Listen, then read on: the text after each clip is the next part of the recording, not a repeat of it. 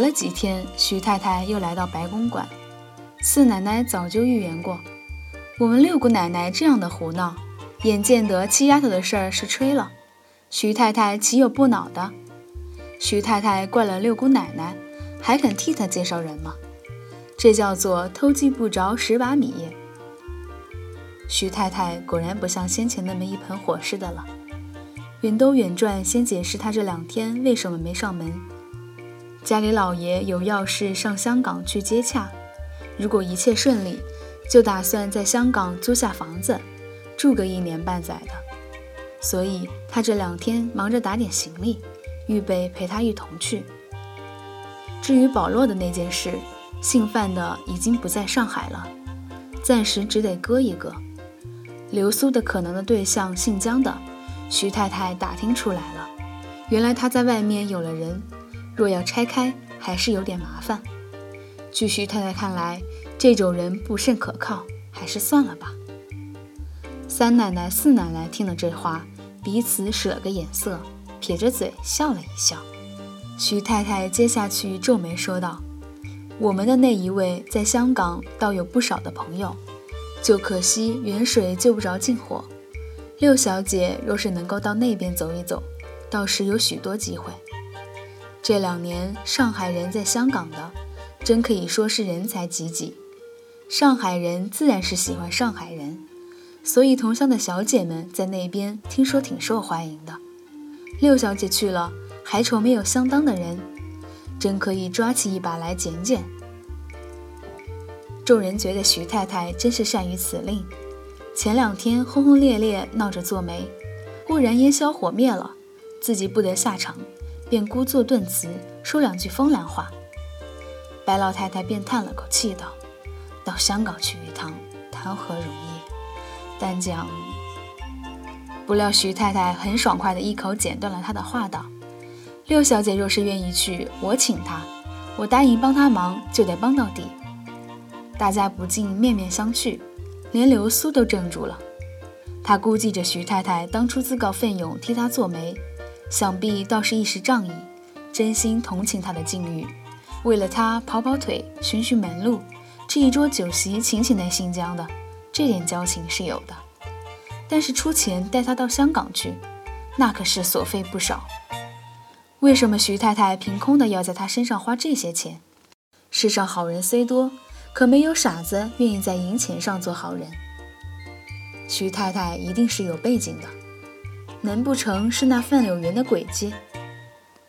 徐太太曾经说过，她丈夫与范柳园在营业上有密切的接触，夫妇两人大约是很热心的捧着范柳园，牺牲一个不相干的姑姑亲戚来巴结他，也是可能的事。流苏在这里胡思乱想着，白老太太便道：“那可不成，总不能让您……”徐太太打了个哈哈，道：“没关系，这点小东我还做得起。再说，我还指望着六小姐帮我的忙呢。我拖着两个孩子，血压又高，累不得。路上有了她，凡事也有个照应。我是不拿她当外人的，以后还要她多多的费神呢。白老太太忙带流苏客气一番。徐太太掉过头来，单刀直入地问道：“那么六小姐，您一准跟我们跑一趟吧？就算是逛逛，也值得。”刘苏低下头去，微笑道。您待我太好了。他迅速地盘算了一下，姓江的那件事是无望了。以后即使有人替他做媒，也不过是和那姓江的不相上下，也许还不如他。刘素的父亲是一个有名的赌徒，为了赌而倾家荡产，第一个领着他们往破落户的路上走。刘素的手没有沾过骨牌和骰子，然而他也是喜欢赌的。他决定用他的前途来下注。如果他输了，他声名扫地，没有资格做五个孩子的后母；如果赌赢了，他就可以得到众人虎视眈眈的目的物范柳园，出尽他胸中这口气。他答应了徐太太。徐太太在一周内就要动身，流苏便忙着整理行装。虽说家无常物，根本没有什么可整理的，却也乱了几天。变卖了几件零碎东西，添置了几套衣服。徐太太在百忙中还腾出时间来替他做顾问。徐太太这样的笼络流苏，被白宫管理的人看在眼里，渐渐的也就对流苏发生了新的兴趣。除了怀疑他之外，又存了三分顾忌，背后叽叽咕咕议论着，当面却不那么指着脸子骂了，偶然也还叫声六妹。六姑、六小姐，只怕她当真嫁到香港的阔人，衣锦荣归，大家总得留个见面的余地，犯不着得罪她。徐先生、徐太太带着孩子一同乘车来接他上了船，坐的是一只荷兰船的头等舱，船小，颠簸的厉害。徐先生、徐太太一上船便双双睡倒，吐个不休。流苏倒是着实服侍了他们好几天。好不容易船靠了岸，他方才有机会到甲板上去看看海景。那是个火辣辣的下午，望过去最触目的便是码头上围垒着的巨型广告牌，红的、橘红的、粉红的，倒映在绿油油的海水里，一条条、一抹抹刺激性的泛冲的色素，窜上落下，在水底下厮杀得异常热闹。流苏想着。在这夸张的城市里，就是在跟斗，只怕也比别处痛些，心里不由得七上八下起来。忽然觉得有人奔过来抱住他的腿，差一点把他推了一跤，倒吃了一惊。再看，原来是许太太的孩子，连忙定了定神，过去住着徐太太照料一切。谁知那十来件行李与两个孩子，竟不肯被归着在一堆，行李齐了。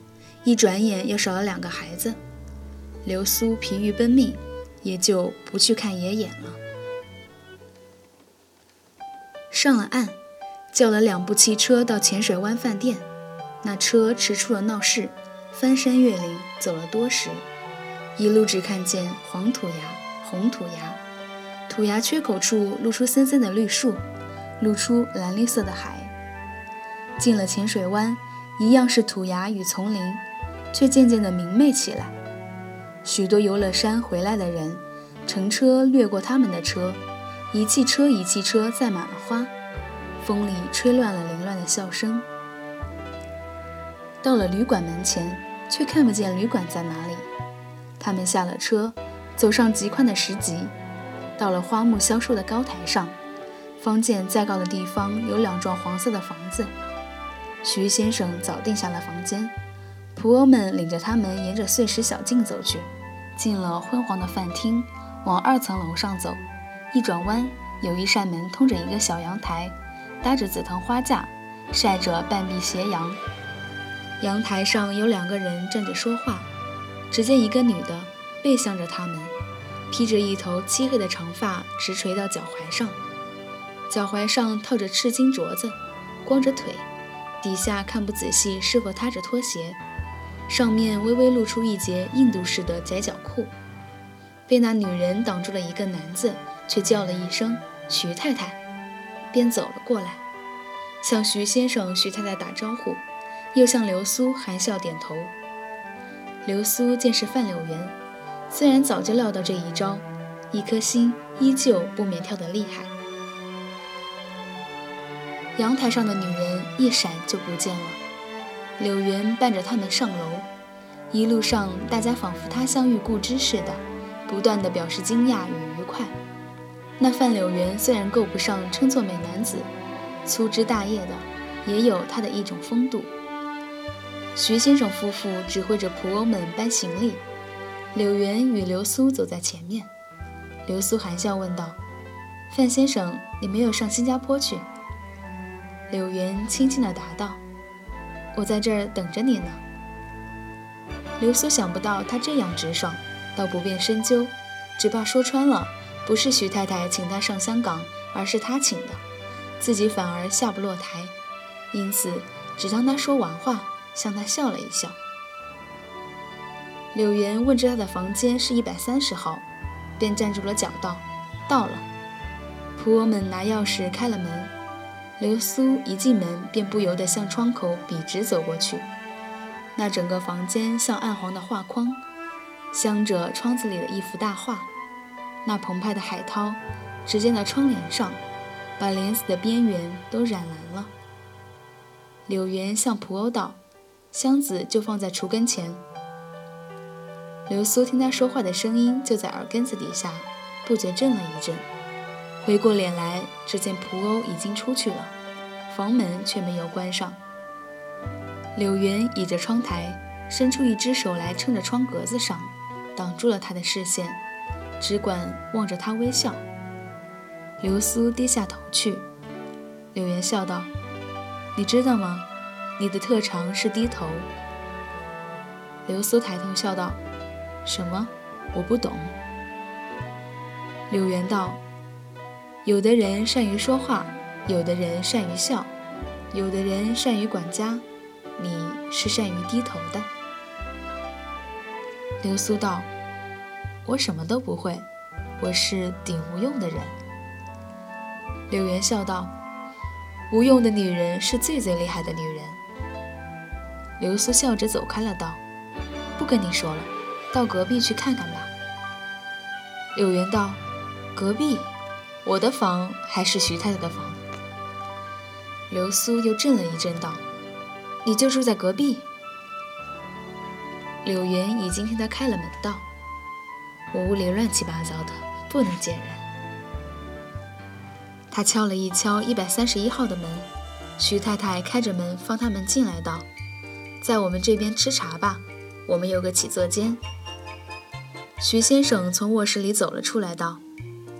我打了个电话给老朱，他闹着要接风，请我们大伙上香港饭店，就是今天。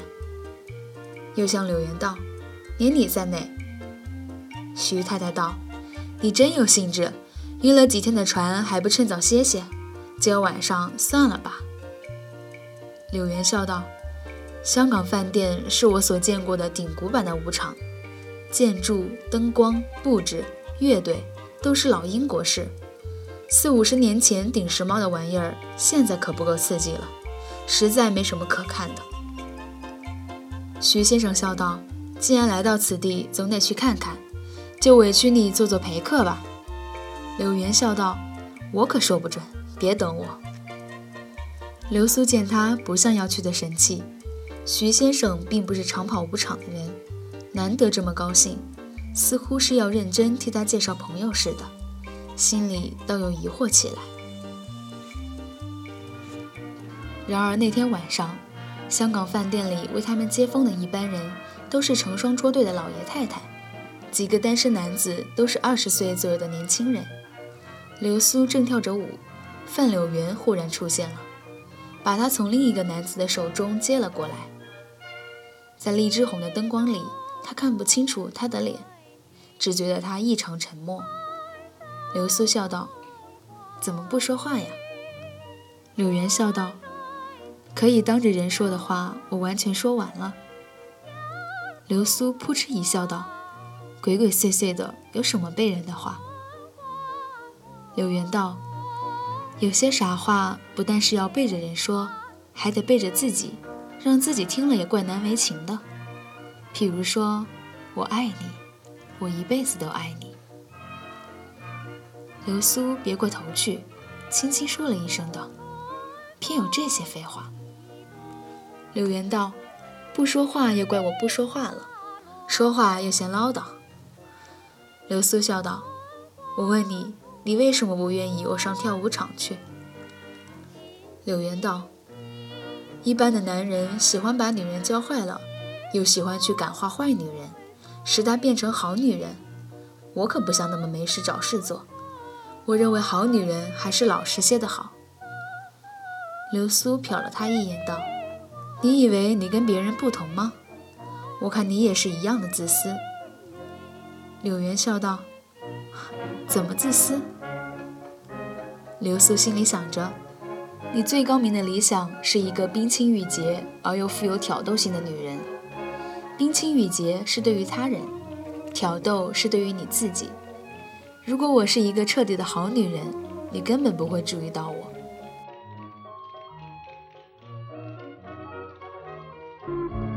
怎么你不喜欢女人去舞场呢？一般的男人喜欢把女人教坏。又喜欢把坏女人感化成好女人。我这个人不会没事找事做。我觉得好女人还是老实点好。你以为你跟别人不同吗？我看你也一样自私。怎么样自私？你想我在别人面前做个好女人，在你的面前做个坏女人？不懂。你想我对别人坏？光对你好，哼怎么又颠倒过来了？越发的把人搞糊涂了。你这句话不对。你懂我的意思了。你好，或者坏，我都不需要你改变。难得碰见像你这么一个真正的中国女人。我只不过是个过了时的女人。真正的中国女人是这世界上最美的。永远不会过时。像你这种新派的人，你说我新派，大概是指我洋化。我确实不算是真正的中国人，直到最近几年才渐渐中国化起来。但你要知道，中国化的外国人顽固起来，比任何老秀才还要顽固。你也顽固，我也顽固。你有说过。香港饭店是个最顽固的舞场。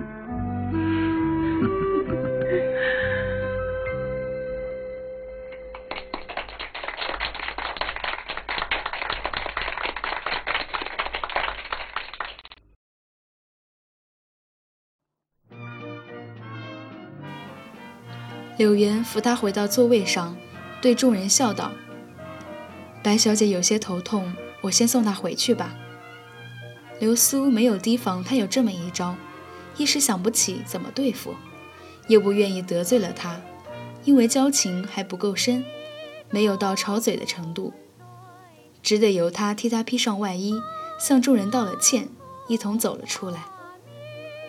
迎面遇见一群洋绅士，众星捧月一般簇拥着一个女人。流苏先就注意到那人的漆黑长发，结成双股大辫，高高的盘在头上。那印度女人这一次虽然是西式装束，依旧带着浓厚的东方色彩。玄色轻纱底下，她穿着金鱼黄紧身长衣，盖住了手，只露出晶亮的指甲。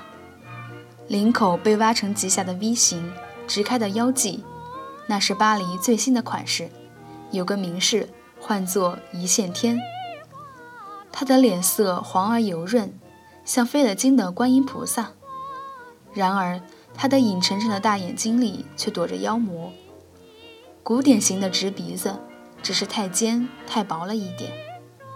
粉红的厚重的小嘴唇，仿佛肿着似的。柳原站住了脚，向他微微鞠了一躬。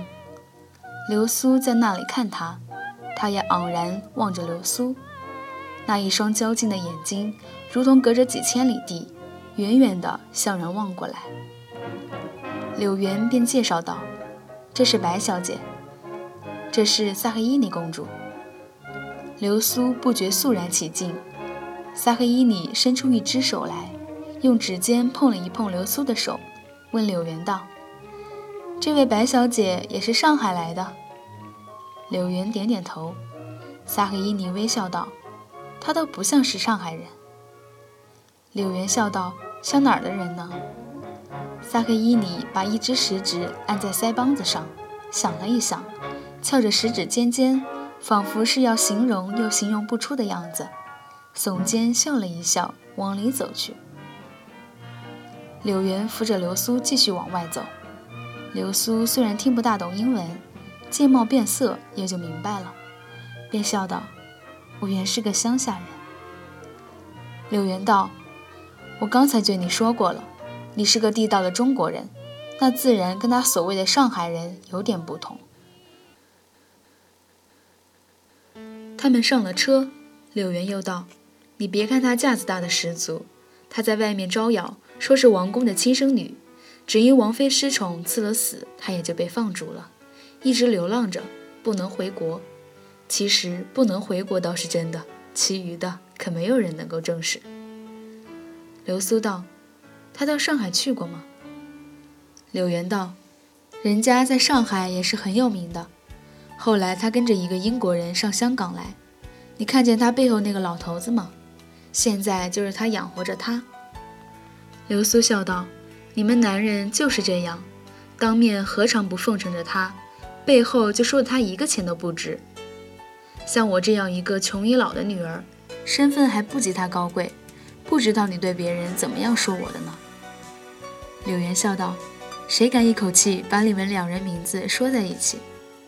流苏撇了撇嘴道：“也许因为他的名字太长了，一口气念不完。”柳元道：“你放心，你是什么样子的人，我就拿你当什么样的人对待，准没错。”流苏做出安心的样子。向车窗上一靠，低声道：“真的。”他这句话似乎并不是挖苦他的，因为他渐渐发觉了，他们单独在一起的时候，他总是斯斯文文的，君子人模样。不知道为什么，他背着人这样的稳重，当众却喜欢放肆。他一时摸不清，那到底是他的怪脾气，还是他另有作用。到了浅水湾，他搀着他下车，指着汽车道旁郁郁的丛林道：“你看那种树是南边的特产，英国人叫它野火花。”流苏道：“是红的吗？”柳原道：“红。”黑夜里，他看不出那红色，然而他直觉知道它是红的不能再红了，红的不可收拾，一蓬蓬一蓬蓬的小花。窝在参天大树上，一路烧过去，把那紫蓝的天也熏红了。他仰着脸望上去，柳元道：“广东人叫它影树，你看这叶子，叶子像凤尾草。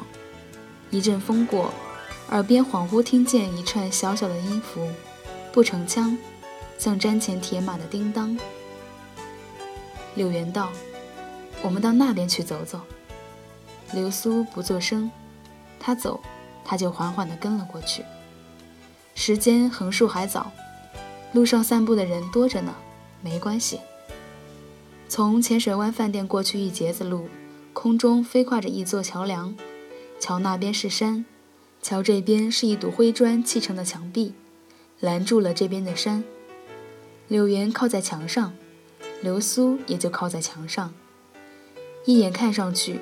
那堵墙极高极高，望不见边。墙是冷而粗糙、死的颜色。他的脸托在墙上，反衬着，也变了样。红嘴唇，水眼睛，有血有肉有思想的一张脸。这堵墙不知怎么，令我想起地老天荒这句话。如果有一天，当我们的文明整个被毁掉，烧完了，炸完了，塌完了。也许还剩下这堵墙。对不起。如果我们那时候在这个墙根下遇见了，也许你会对我有一点真心。也许我会对你有一点真心。你自己承认你自己爱庄稼，可别拉扯上我。你几时捉住我说谎来着？哼，不错，你是最天真的了。别哄我。柳原静了半晌，叹了一口气。流苏道：“你有什么不称心的事？”柳原道：“多着呢。”流苏叹道：“若是像你这样自由自在的人，也要怨命。”像我这样的，早就该上吊了。柳原道：“我知道你是不快乐的。我们四周的那些坏人坏事，你一定是看够了。可是，如果你这是第一次看见他们，你一定更看不惯，更难受。我就是这样。我回中国的时候已经二十四了。关于我的家乡，我做了好些梦。”你可以想象得到我是多么的失望，我受不了这个打击，不由自主的就往下溜。你，你如果认识从前的我，也许你会原谅现在的我。流苏试着想象他第一次看见他四嫂，他猛然叫道：“还是那样的好。初次瞧见，再坏些，再脏些，是你外面的人，你外面的东西。”你若是混在那里头久了，你怎么能分得清哪一部分是他们，哪一部分是你自己？柳原默然，隔了一会儿，方道：“也许你是对的，也许我这些话无非是借口，自己糊弄自己。”他忽然笑了起来，道：“其实我用不着什么借口呀，我爱玩，我有这个钱，有这个时间，还得去找别的理由。”他思索了一会儿，又烦躁起来，向他说道：“我自己也不懂得我自己，可是我要你懂得我，我要你懂得我。”他嘴里这么说着，心里早就绝望了。然而他还是固执的、哀恳似的说着：“我要你懂得我。”流苏愿意试试看，在某种范围内，他什么都愿意。他侧过脸去，向着他，小声答应着。我懂的，我懂的。他安慰着他，然而他不由得想到了他自己在月光中的脸，那娇脆的轮廓，眉与眼，美得不近情理，美得渺茫。他缓缓垂下头去。柳原咯咯地笑了起来，他换了一副声调，笑道：“是的，别忘了，你的特长是低头。可是也有人说。”只有十来岁的女孩子们适宜于低头，适宜于低头的，往往一来就喜欢低头。低了那么多年的头，颈上也许要起皱纹的。流苏变了脸，不禁抬起手来抚摸她的脖子。柳原笑道：“别着急，你绝不会有的。待会儿回到房里去，没有人的时候，你再解开衣领上的纽扣，看个明”流苏不答，调转身就走。柳原追了上去，笑道：“我告诉你，为什么你保得住你的美。萨赫伊尼上次说他不敢结婚，因为印度女人一旦闲下来，待在家里，整天坐着就发胖了。我就说，中国女人呢，光是坐着，连发胖都不肯发胖，因为发胖至少还需要一点精力，懒倒也有懒的好处。”流苏只是不理他。他一路陪着小新，低声下气，说说笑笑。他到了旅馆里，面色方才和缓下来，两人也就各自归房安置。